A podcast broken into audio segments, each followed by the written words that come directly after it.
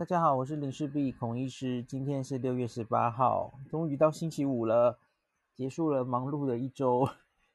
那个今天有好消息哦，我们好像常常星期五都是疫苗日，对不对？今天下午又有莫德纳第二批莫德纳来台湾了哦，二十四万。那这个据说近日还会有下一批四十一万了。这是自由时报早上报道的。那虽然阿中好像在记者会上不置可否哈，他说：“哎，你哪里听来四十一万的？” 他没有承认，没有否认。那自由时报是这样报的：诶，疫情以来哈，关于疫苗什么时候来啊、订货啊，自由时报常常都蛮精准的。啊，其他的报就不一定了哈，其他报常常有乌龙爆料，所以。也许哦，很快这个这应该都是我们自己订的莫德纳啦。大家知道，我们自己订了五百零五万剂的莫德纳。那所以，假如自由时报说的是对的啦，哈，今天二四，下一批四十一万，以后几天会到？你看这个就已经原本的十五万的莫德纳，现在已经在打了吧？然后今天的二四，四十一，当它是真的哈。那这个二十四加四十一就是六十五六十五万哦，那再加上美国这个美国国务院的东亚暨太平洋事务局副驻青费德伟，呃，有透露哦，七十五万剂，美国不是要捐赠给台湾吗？就是拜登政府要捐赠给全世界的，我们分到七十五万嘛。那据称这七十五万现在呃瞧好是莫德纳啦。原本有消息传出，哦，好像是以 Johnson 为主，哈，娇生为主。目前最新消息好像听说又全部都是莫德纳，所以你看这个，然后什么时候呢？诶诶诶，当然还没确定啦。他是说在很短的时间内会送达台湾。诶，我的我有听到小道消息是一周内，所以这样是多少？我们在这短短一周内有可能会收到。二十四加四十一加七十五，一百五十五万剂的莫德纳，这不是小数字诶，一百五十五诶。好，那再加上前面的十五，那就总共已经，诶，我我数字有没有算错？对不起，五六十五，对不对不起，一百五十五是已经加了前面的十五，sorry。好，就全部我们会收到连前面的总共一百五十五万剂，那。这就是七十多万人份哦，打以打两剂来计算的话，那其实跟莫德纳刚刚来台湾的时候，我的反应是一样的哦。你你现在有了这样子多的莫德纳的话，有另外一个品牌哈，跟 AZ 也许不相上下的选择，数目不相上下哈。因为日本一百二十四万，我们正在打。然后你又来了一百四十万的莫德纳，那你要怎么样？呃，疫苗的政策要怎么定？我我觉得有点 伤脑筋了哈。你要打在谁身上？像这几天，这几天有这个施打之后，有一些老人家的猝死嘛，今天超过三十例了哈。那所以有一些声音在说，哎，那是不是老人家应该给他们打莫德纳？会不会比较好？吼，那其实这一点我我个人持保留态度，诶，因为今天早上我有个发文是这样发的，哦，因为我我相信大家应该怎么讲呢？AZ 跟莫德纳其实都是已经全世界其他国家大量施打非常多了，吼，那所以它本身我相信大家应该相信它不会直接打死人吧。我我想不到为什么别的国家大量施打，然后可是在台湾就会这么频繁的打死人。你真的相信这件事吗？我科学上非常难相信。特别是也有人提出说，诶，这个 AZ 哈，临床试验或是他目前都没有在亚洲人哈，或是说华人身上大幅的施打过哈，八十岁以上没有哈。这句话其实我没有太同意，因为。临床试验或是大量的施打，超过四千万在英国，吼，好，你不相信那个国外的资料，因为跟台湾人种又不一定一样。Fine，这个逻辑是对的。那可是他在韩国也打了近一千万人了耶，AZ 耶，韩国的人种跟我们有差多少？我我不太能相信啊，韩国也没有发生这样大规模猝死，那为什么只有台湾会因为疫苗而猝死？这个不太能相相信，为什么有这样的逻辑哈？那我现在开始有比较想说，会不会哈是间接的关系？比方说，大家常说现在其实台湾已经蛮热的哦，那会不会老人家这样平常就待在家里，那些老人家也不太会出来活动哦？那你现在让他出来劳师动众出来打疫苗，然后排队啊，会不会中暑？然后太累了，那回去再加上疫苗本身的不不舒服哈，两三天内一两天内会有一些。呃，发烧啊，很疲劳啊，疲倦、肌肉酸痛等等的，这些引发了他原本的疾病。比方说，我们不是有人解剖说是三三个冠状动脉已经塞得差不多了哈，就是他本来就有冠状动脉疾病，可是你假如给他一个压力哈，不管什么样的压力，疲劳的压力哈，晒太阳太久的压力哈，那打疫苗不舒服的压力，哇，结果引发他。心律不整啊，猝死啊，吼，会不会是这样间接的影响？虽然不是疫苗本身，我觉得有可能哦，这不能排除。而且这个，即使你做了解剖，说哦，他三支血管都塞满满，吼，你能说？我相信不是直接因为 A AZ 让他怎么样，可是间接有没有可能？我觉得不能排除，而且不能说。这一定跟疫苗没有相关，我觉得。那现在这个疫苗的呃赔偿啊，吼，应该都会从宽认定了。像我们现在不是在今天另另外一个很热门的话题是郭董跟台积电都要去买 BNT 吼，还见蔡英文总统。那其实世界各国希望这些疫苗厂希望都是国家来接洽，有一个原因嘛，这个最最近大家应该也讨论了很多。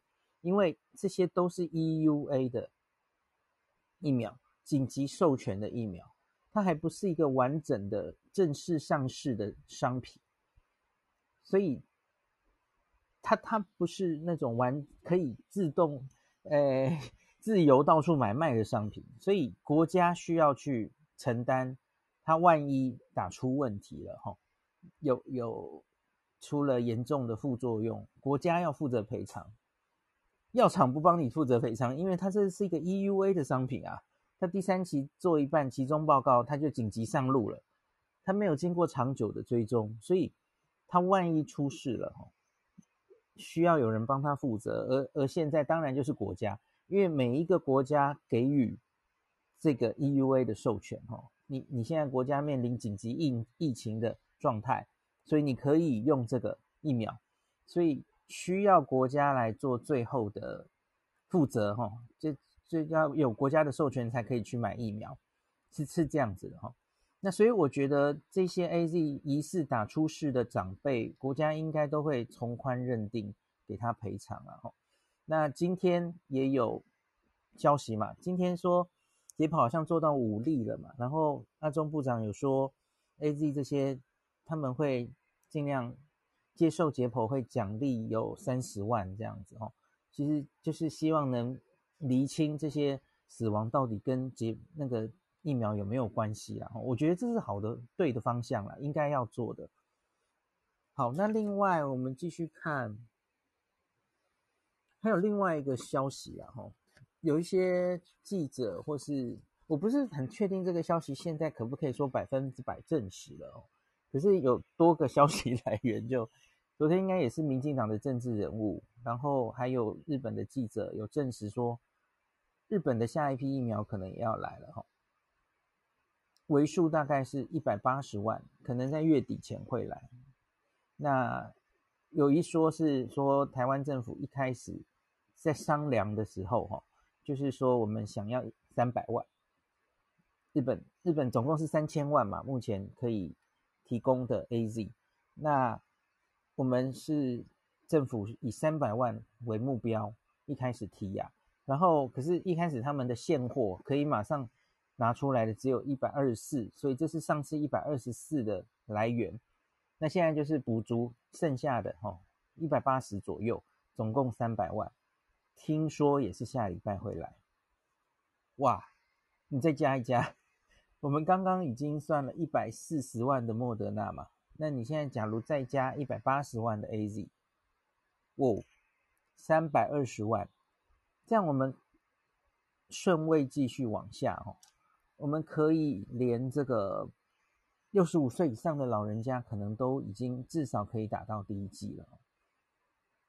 哇，那假如在包括我不知道今天的郭董跟台积电哈，呃，一边各想捐五百万的 BNT 的这件事，假如再成功的话，哦，这是不是我们忽然就变成 疫苗的问题，好像就疏解了哈？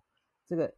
诶，加起来到底这样已经是多少了啊、不太会加，不习惯那么多疫苗。等一下哦，一百四十加 AZ 的那三百二，那我不知道郭董他们的那个可不可以算？我就很贪心的算他一个月都都会来的话，哈，哇，那就马上进来一千三百二十万了。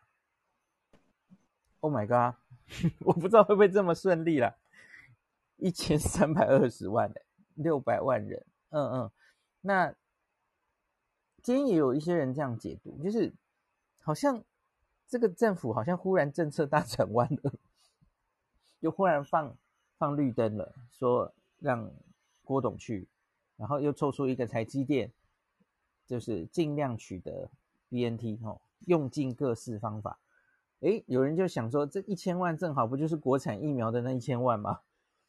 因为原来哈，就是这阵子大家应该都看到了国产疫苗的这样的纷纷扰扰，最大的争议跟质疑啦。前几天其实黄立明老师也有说重话，我不知道大家有没有看到哦，就是扶植国产疫苗的这件事，你应不应该把它原本就规划在三千万，抓得紧紧的，你要达成族群免疫的六十五 percent。三千万剂里面，一千万剂是你不一定会成功的国产疫苗，这个规划有点太冒险了。我我其实也多次表达我这个立场哦。那因为你那个是不一定会成功的事情嘛，那那那你竟然把它，因为防疫这个疫苗啊，谁都不知道哪里会成功嘛。那可是我们这么有信心自己的国产疫苗会成功吗？你看放眼世界。国产疫苗成功的国家，那、也不过就是那几个国家呀。那所以，我觉得扶植国产疫苗是一回事，可是你把三分之一的疫苗量都完全赌在这个一千万剂上，而且是两家，我觉得是有点冒险了哈。那接下来我就念一下黄立明老师前几天说的那个重话好了。我其实觉得应该真的蛮值得大家省思的哦。我看黄医师在那个群组里就有点自嘲说他最近就变成乌鸦了。我就说老师，你拿可只是最近变成乌鸦，你你当乌鸦一年了好不好？老师好像明年会退休，就是从那个儿童医院院长退休，所以他最近越来越嗯嗯自走炮。他他没有什么好怕的，他都要退休了，所以他他觉得他该讲什么就讲什么。我觉得那不好听，可是我觉得大家真的值得思考。我念一下老师讲的这一篇哦，老师写边作战边练兵，疫苗政策犯大错。然后老师写说的很重，他说上位者没有远见。来，我我念一下啊。台大儿童医院院长黄立明认为，指挥中心最大错误在于心态保守，想借着疫情发展国内疫苗产业，一边作战一边练兵，看来根本不可行。而关键在于主导防疫者不懂疫苗，不懂传染病，缺乏实战经验。那下一个副标是想借疫情发展国产疫苗，放弃。放弃帮国际大厂代工。黄立明表示，去年全球疫情爆发的时候，包括欧美各国、日韩、新加坡、以色列，他们都是超买疫苗。多方投资押宝，买了三四种国际大产疫苗，分分散风险，数量更是他们人口总人数的好几倍。这件事大概发生在一年前，大家都抢好了哦，第二期都还没做完的时候。反观我国选择了一条与其他国家完全不同的路，一开始就没有打算让所有人国人接种。你看，他就只抓六十五 percent 嘛，只采购三千万剂。又过于依赖国产疫苗，从结果论来看，这个做法显然是错误的。嗯，另外是这个前机关署长局长张宏仁说，政府一直习惯以便宜刚刚好的节俭心态来做事，但这种思维不适用于疫苗等等战略物资的采买跟研发，买的数量少，人家不理你。永远要买便宜，这就只能买得到那几种，那就 AZ 嘛，AZ 是全世界最便宜的。我们想要承担的是什么风险？张宏仁提醒指挥官要向总统报告这个重要的问题。他说，执政一定会挨骂，只要说清楚，做好风险沟通，一定有人听得懂，就会支持你。黄立明继续说，指挥中心另外一个错误是放弃帮国际大厂代工的机会。包括日、韩、泰都是积极参与代工，除了习得技术，也能取得一定的疫苗数量。比方说印度嘛，吼，印度这次代工，然后他自己发生疫情，他就锁边境啊，他就他就不让疫苗暂时不出去嘛。即使维耶也在学不习，他要解决自己的问题嘛。好，然后再来，呃呃呃，我我再补一下啦。其实陈时中部长有辩护了，吼，他就说。其实代工是条件有各式各样的条件，有些代工的条件是很很硬的吼。他就说你代工，可是你不能留在国内用，所有的这些疫苗的支配权都在原厂身上，所以这一种代工其实就条件不好嘛吼，不一定是好事。这样部长这样的辩护了吼。好，然后黄立明说，台湾明明有机会帮 AZ 代工，但最后破局。其中缘由让人想不通。那老师建议说，政府应该积极与国际各大厂商接洽，提早购买明后年的疫苗，不要重蹈覆辙。我们知道现在也有可能会打第三剂，吼，或是印度会病毒会变种什么的，吼，所以也有说什么要要朝 mRNA 疫苗未雨绸缪，对不对？嗯，那找两三家厂商洽购。费用可以多一点，以确保厂商供货的时间。至于国产疫苗，黄立明认为选择蛋白疫苗等于是绕远路，但是头洗下去了，未来一定要走完第三期试验。此外，应该慎重考虑研发代工 mRNA 疫苗，从中获得技术。那何美香老师持同样看法，他认为国产疫苗即使拿到我国的 A EUA 开打了。仍要继续做第三期试验，才能到国外拿到正式的药证，否则未来势必会成为台湾的孤儿疫苗。那老师继续说，国内疫苗不足，这是事实。那只能说上位者没有远见，预测失准。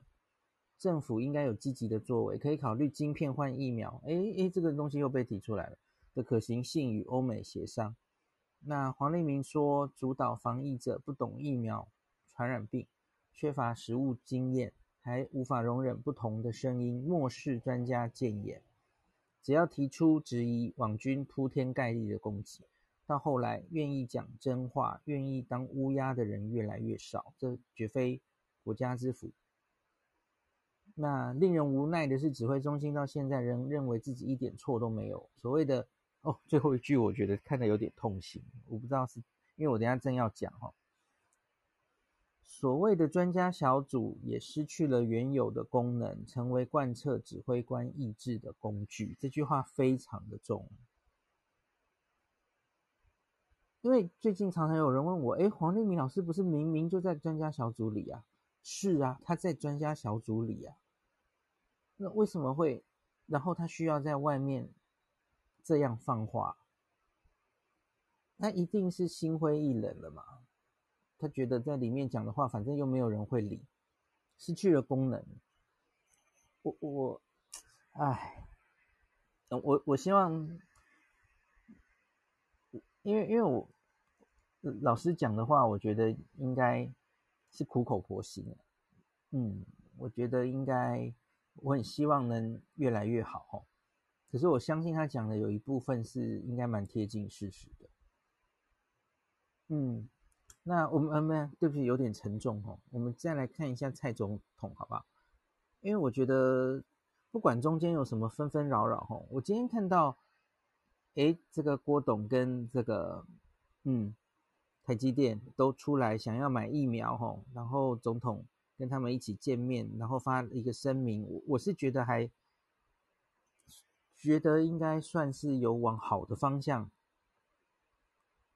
前进了吼。也有人在猜，诶，所以是不是大转弯？他们要放弃国产疫苗了？因为最近实在是 被骂得太凶了，我不知道了哈。总之，我觉得现在积极去采购疫苗是好事，让大家有多一点疫苗的选择。那今天是这样的，他们下午就三方见面嘛，然后总统在会后那个发言人有发了一个声明，四点，总统的四点声明。我我给大家念一下，因为我觉得蛮重要的。假如真的可以这样做到的话，哈，我觉得当然都是人民之福，哈。那这个行政院今天中午授权台积电跟这个永龄基金会代表国家来洽购 BNT 德国原厂的疫苗。那蔡总统就四点跟这个这个董事长台积电的董事长刘。刘德英还有郭台铭先生会谈嘛，然后他们就蔡总统会后有四点的才是哦。第一个，他就当面诚恳感谢郭台铭跟刘德英的热心义举，这是要买来捐给政府用的哦，各五百万剂，并强调政府的任务很简单，就是穷尽一切来确保更稳定的疫苗来源。第二个，总统指示哦。行政院要密集跟红海、永龄基金会还有台积电协商，并全力协助，并在最短时间内完成授权文件。那让永龄跟台积电各争取五百万剂 BNT 疫苗。第三点，三方对于一千万疫苗的交货期程的共识就是越快越好，并采取重要的原则：哈，原厂制造、包装。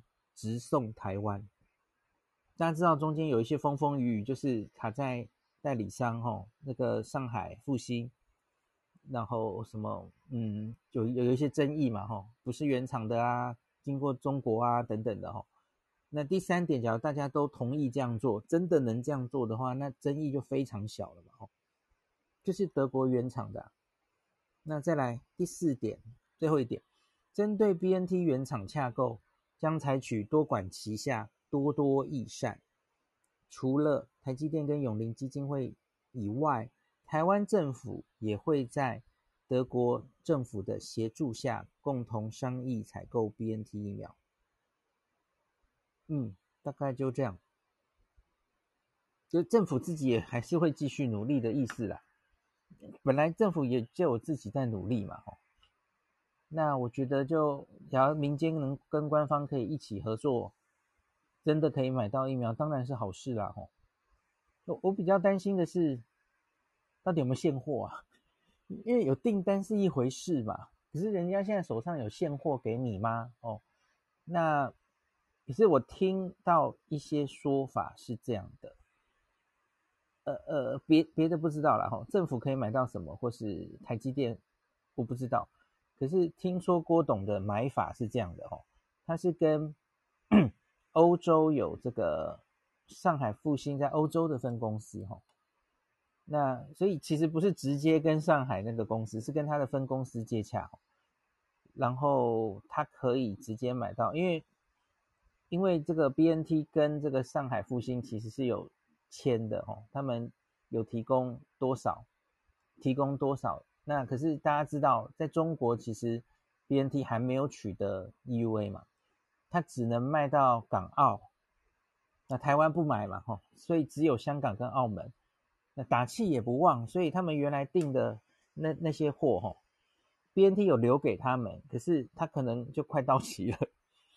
对，所以有有这种太到期的说法了哈。那所以他们也这批货反正有留着这样子，我不知道是这这是不是真的啦哈，给大家参考。嗯，而且可能要快，因为听说八月开始，真的这个 上海的复兴就会自己在深圳设厂做他们的中国产的 BNT 了。那那时候你想买都买不到了。你你买不到德国原厂的，嗯，所以希望成功哦，真的希望成功，而且希望是现货，我不知道，就大家就静待发展了哦。那可是我刚刚说的，诶，莫德纳就来了一百四啊，那大家会不会对 BNT 就需求没有那么急了？我不知道诶。好，诶，我想起来，刚刚我还没讲完，就最后一段讲这个了哈。因为这是我昨天就面临的问题，我家家族中长辈啊，或是有一些朋友哈，昨天就直接打电话来问我说：“诶，听说这个边这个莫德纳要来了，那所以，诶，那我我已经原来预约好了 AZ，我还要不要打？因为这个诶，快快来了嘛，那这是八十岁以上的长辈。”这我今天早上有写在脸书跟大家分享哦，那是这个真实对话哦，我我就是真的这样跟他讲了大概十分钟吧哦，那我跟大家讲一下，那他是一个我从小就我们是世交了哦，所以他看着我长大的，然后是一个叔叔，我都叫他赖叔叔这样子，他已经八十多岁了哦，那所以我就这样跟他讲，那叔叔你已经八十岁了。他应该是约今天打疫苗吧？他应该是已经去打了 AZ。然后你有心脏病，装过三个支架，然后你还有糖尿病跟高血压，就是多重慢性疾病。那你万一得到新冠病毒，哦，你有蛮高的风险会重症或是死亡。那然后我就问他你，你你平常会活动怎么样？然后他住在台北。然后没有跟年轻人同住啦，那可是他自己偶尔会出门买菜，已经退休了，当然退休了。那所以他在社区中还是有机会得到感染的，他也会出去嘛，还是会会跟朋友聚会。那我就说，假如我是你的话啦，在这种状况下，我应该还是会选择施打疫苗。我自己，那因为我有机会得到病毒，我不知道这个病毒在，因为他已经进台湾社区了嘛。我不会天真的觉得它会被清零，我有这个希望，可是我我觉得可能它还会流流行一阵子，可能是几个月。那我又是高风险，所以我会认真考虑要施打疫苗。那关于副作用，关于猝死，哈，那我跟他说，你应该也能理解，这几天我们看到这些猝死案例，哦，未必直接跟 AZ 疫苗有关。可是你如果是担心，我刚刚有说的嘛，吼，疫苗的这些不良反应、不舒服，会引发你原本的疾病，因为赖赖叔叔很明显是有心脏的疾病嘛，哦，引发你原本的疾病，然后恶化，发生一些憾事哦，那我觉得你要小心。假如你心里是想等莫德纳哦，莫德纳的第二季哦，那个不舒服可能会比 AZ 的第一季更令人担心。这个我应该跟大家讲过很多次了嘛，吼，那种不舒服哈，mRNA 的疫苗第二剂大于第一剂，AZ 是第一剂大于第二剂，而 mRNA 的第二剂是很猛的吼。黄松尼医师也跟大家解释过了嘛，那我们只说发烧好了，当然其他有很多不舒服，就说大家很在意的发烧吼，这个临床试验大型第三期中发烧的比例哈，莫德纳是十五 percent 哎，七个就有一个。这当然是混着年轻人了哈，年轻人、老人家都有，总比例是十五 percent，然后呢，AZ 是七点九 percent，这是一倍啊。对，那所以，然后我岔题跟他说哈，我不知道赖叔叔你对国产疫苗有没有排拒啊？国产疫苗的话，哎，这个高端刚刚做出来的临床试验哈，那个发烧比例只有零点七 percent 因为。次单位蛋白疫苗就是相对比较温和啦，那个不良反应没有那么高，它几乎不发烧的哦。Novavax 也是这样的。好，那再来，我说，而且你还要考虑啊，你获得免免疫力的时间是什么时候？哦，这个之前我跟大家分析过，医护人员，你假如现在马上就要作战了，吼，你应该打 AZ 还是莫德纳？这个我有讲过一样的话，吼。莫德纳你要有比较好的防护力，大概要打完第二剂。那你看莫德纳现在来又封间哦，第二剂是二十八天后才能打，所以你要有号称九十四 percent 的保护力哦，是七加二十八加十四天后，两个月已经过去了。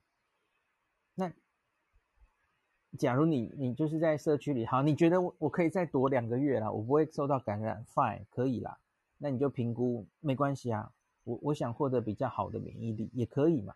因为假如以四个月、六个月来讲，我觉得长期哈、你能获得比较高的综合抗体、比较好的保护力，莫德纳的确会比较好，没有错。莫德纳 BNT 应该比较好。好，那可是假如你是在乎哦，现在其实你就处在社区的风险之中哈。你直接打 AZ 可能比较干脆，你十四天后就可以获得还不错的保护力哈。AZ 这种疫苗的第一剂抗体就会冲上来了哈。好，那另外，那刚刚说这个死亡猝死哈，那全世界的各各疫苗在施打之后，其实都有一些这样子的死亡的呃不良反应、严重不良事件的通报。那我们今我今天列出来的那个打疫苗后死亡哦，那不是那些疫苗打了之后死这么多人的意思哦，那那是通报，所以要继续去厘清到底跟是不是真的跟疫苗有关嘛？那世界各国也都陆续都这这一直以来都有大量的通报资料嘛。那我就跟他说哈，呃，韩国韩国跟我们同样是东方人，然后他们是 BNT 跟 AZ 大量实打。那 BNT 可能类似莫德纳，所以我给你参考一下哦。那韩国到六月十六号，他打了九百七十八万剂，他已经通报 AZ 是通报一百零一个人死亡。那他打了 BNT 五百一十七万剂，比较少，可是他通报了一百五十九个人死亡，反而是更多的哦。那有人跟我说，这应该是因为 BNT 他们施打在老人家比较多哦。我想这个合理哦，我想应该也是这样的。那所以你要再细看他的年龄的比例啦。那日本的话怎么样呢？日本话是这样的，日本他一百零，呃，对不起，BNT，他他现在是打 BNT，然后他打了已经一千七百万剂，那目前是通报一百九十六人死亡。其实世界各国大概比例都差不多啦，就是你你不要误以为哎。BNT 莫德纳哦，副作用好像比较少，因为因为我我知道很多人有这种概念的原因，是因为之前 AZ 被黑得太严重了，不管是觉得它一般的副作用啊，或者是什么血栓啊，吼，我要跟大家说，那血栓的问题，那个就是十万分之一几率，那个 TTS 我已经讲过很多次了哦，而对老人家来说，TTS 大概不会是太担心的问题，吼，大概五十岁以下 TTS。发生的几率比较高，所以你看一下世界各国在限制 AZ 的施打年龄啊，要不是限三十岁、四十岁、哈五十岁以下避开 AZ，可是老人家 AZ 都可以打呀，哦，你你就想为什么人家要这样规定嘛？因为老人家打 AZ，像英国最开始施打他们的国产疫苗嘛，AZ 第一个通过 EUA，他们是从年龄最大往最年轻开始施打耶，哦，那所以他们的老人也是打了很多，然后就通报，就没有发生这样大量猝死的状况啊，就是没有发生，没有超过背景值啊。那也许他们其实也有每天都大量施打之之下，哈，每天也有很多老人家死亡。可是问题是，人家的媒体就不会这样渲染的，每天在那边强调，每天在数数，哈。哦，哦我们现在已经打完疫苗，猝死多少人？嗯嗯，就这样啊。我觉得媒体要有社会责任，就该该怎么讲呢？你可以报这件事啦，那可是你不能把它，要看你报的心态是什么。你应该要角度是说这样子的，呃，时间序发生了这样死亡，然后所以我们要要小心这件事，然后要厘清它的原因，这样可以。可是你不能渲染到好像就，哎，反正就是打了 A 疫苗就死亡了。那特别是我们有某个王姓 台大的老师哈，他就说自己看到这个数字都吓到了哈，然后被媒体各大媒体引用哈。呃，好，来，我我我我不要讲了，口不出恶言，反正就是，就假如连你这个。台大教授，好，你都说哦，好，我好怕，我觉得这个打 AZ 疫苗好像死亡的几率也跟难疫没有差不多，你怎么会讲出这种没有科学性的话？呃，好，没事。诶，我最后最后想讲什么？对，有一件事情是我没有找到美国的，就是我有找到美国的呃不分疫苗的啦。今天阿中也有。指挥中心有秀出来嘛？他们有秀出世界各国通报这个打疫苗有时续性的通报死亡的数字，那用百万分之多少？哦，多半的国家不不分疫苗，大概就在百万分之十到二十之间啦，哦，差不多就是这个数字。有几国好像特别高，那其他大概都落在这个范围。不管什么疫苗，什么国家，大家可以去看一下。美国的话，我也只有看到。不分厂牌的，我可能还要找一下，才能找到莫德纳到底大量施打后，哈，诶，是死亡通报多少？因为到目前为止，最大量施打莫德纳的国家是美国了，其他国家莫德纳因为一开始被锁在美国，后来才被放到别的国家也可以打。所以我我今天秀的那张图，哈，不管是英国、日本，莫德纳的数字都还很少，那所以它的死亡通报都是零。呃，美国应该蛮多的哈，就美国也大概是百万分之十到二十这种，我记得是十七的样子哈，那是不分疫苗，辉瑞跟莫德纳都混在一起，还有交生。好，诶，我我好，是不是还没有讲完跟赖赖叔叔的对话？好，OK，好，我最后就跟他解释血栓了哈，因为他自己有心血管疾病嘛，所以他当然也关心血栓的问题。我就说，AZ 目前。看到哈引起的这个血栓 TTS，它是一种自体免疫的状况。那目前看来是五十岁以下年轻人的风险比较高，老人家还好。我发现很多人会就是还停留在女性哈，我我必须要把女性拿掉，嗯，男女都都有机会哈。那世界各国对 AZ 限制施打年龄，都是让每某一个年龄以下的年轻人避开 AZ。那总之，施打疫苗的选择哦，还是得仔细思考风险利弊得失。那染疫染病是风险，打疫苗也是风险。我觉得这应该要跟家人好好商量后一起做出决定哦。这不是我能帮你做决定，医师帮你做决定，也不是政府强迫你去打的。我一直觉得这个疫苗哦，嗯。就是你自己要决定，这是一个健康对你自己好的选择。那假如你看了这些疫苗的资讯哦，然后看了所有的新闻媒体报道，你有疑虑，我觉得就不要急，不要逼自己，不要强迫自己做任何事。你应该是，呃，认知上完全觉得这是对我健康最好的决定，是为了自己。我觉得我们不需要。呃，讲到 就是以国家的立场说，哎，这是为了防疫，什么群体免疫，那是公卫讲的话。你要知道，这个打疫苗的决定是为了你自己好的，嗯，是为了你的健康好，为了保护你自己，也保护你的家人，然后不让不要让你的家人担心你哦，因为你是一家里面年纪最长的，然后你们也许一起生活，他们很担心会传染给你，所以。然后儿孙其实很难帮你决定诶，因为最近我就常常同文成有听到这样的哦，就是家族会议，大家都很困扰，要不要劝爸妈去打疫苗？因为你看到这几天的这样的新闻，就是做儿女的其实也会很犹豫嘛。我我难道还要坚持一直要爸妈去打疫苗？可是看到那样子哦，万一出事的话，我岂不是又是背负不孝的骂名什么的哦？对，所以我我觉得啦，老人家自己也该自己做决定。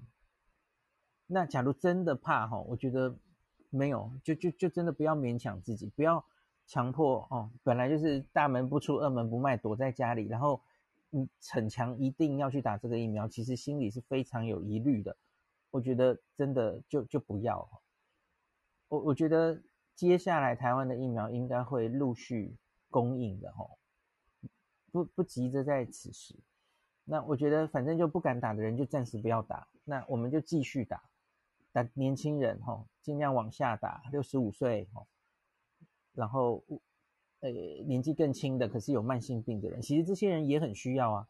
那这些人其实，在社社会上可能还需要上班，他反而染疫的风险也很高，相对于躲在家里的老人家，对不对？就愿意的人。然后比较没有疑虑的人，吼，尽量赶快施打起来，呃，就这样了，吼。那老人家假如后来想通了，或是你你觉得有哪一支疫苗你是信任的，你比较愿意打的，然后那个时候再去打，就真的不不需要，就是强逼任何人现在一定要去做什么了。我觉得这样不好，那政府要做的当然也很重要嘛，吼。我觉得发生了这这一些例要。很有智慧的跟大家厘清，呃，尽量看可不可以解剖，有一个很好的答案。你要告诉大家到底是不是跟 AZ 有关，要厘清大家的疑惑哈。那假如真的没有办法用解剖，因为有些人可能不能接受哦，那那那才只好用，呃，比较我我我其实自己觉得也是有点冷冰冰的说法了。很多一般民众是这样说的，因为你就说什么。即使不做任何事，台湾这个八十岁以上的呃老人家也是每天都会死两百多个。其实这个这个是科学，这是事实。可是民众看起来其实观感观感不太好，嗯，而且其实一般人不是科学人哦，他们可能不太能完全听得懂这个说法。那所以我觉得需要用更。更人性，然后更用心的来说明这件事情会比较好，而是不是一直强调啊利大于弊啊，然后就是没有超过背景值啊，没事，没有危险讯号，嘿，对，这比较冷冰冰一点了。我觉得可能要更思考要怎么跟建立民众的疫苗信心，这不是很容易的事哦。那假如大家跟我到现在，应该记得这是我去年。很早的时候写的，全世界新冠疫苗之后要走的剧本三呐、就是大量施打一定会发生一些不良反应吼，然后可能会损及大家对疫苗的信心吼。诶，全世界其实到目前为止，除了 AZ 的血栓之乱，好像没有明显发生剧本三呢吼。那 AZ 首当其冲，可是辉瑞诶蛮幸运的啊，哦辉瑞、莫德纳。大量施打，好像哎都还算一帆风顺嘛哦。那 OK，大概就今天就讲到这啦。那希望接下来这个案例哦，也也也有人在讨论是不是就是太热啦，会不会长辈其实是中暑了哦？所以其实去真的要去打疫苗的时候要小心水分的补给啊，然后要找阴凉的地方休息啊，不要在太阳下太久等等的哦。对，有有很多细节的地方，可能要再评估一下了吼。好，大体来说，我我还是要重复那句话了吼。我觉得 AZ 已经施打了这么多人了吼，国外那么多人，我不太相信为什么他到台湾来就会打死人，这这是学理上不太能理解的事哦。就可能应该还有别的问题。今天有一个记者跟我说，他很用功的去查了这三十个猝死的人，他们发现。肾友的比例蛮多的，就是很多人都是有洗血液透析的，我我蛮意外的，因为目前报道好像没有很清楚的讲到这一点。我看之后会不会有人发现这件事哦？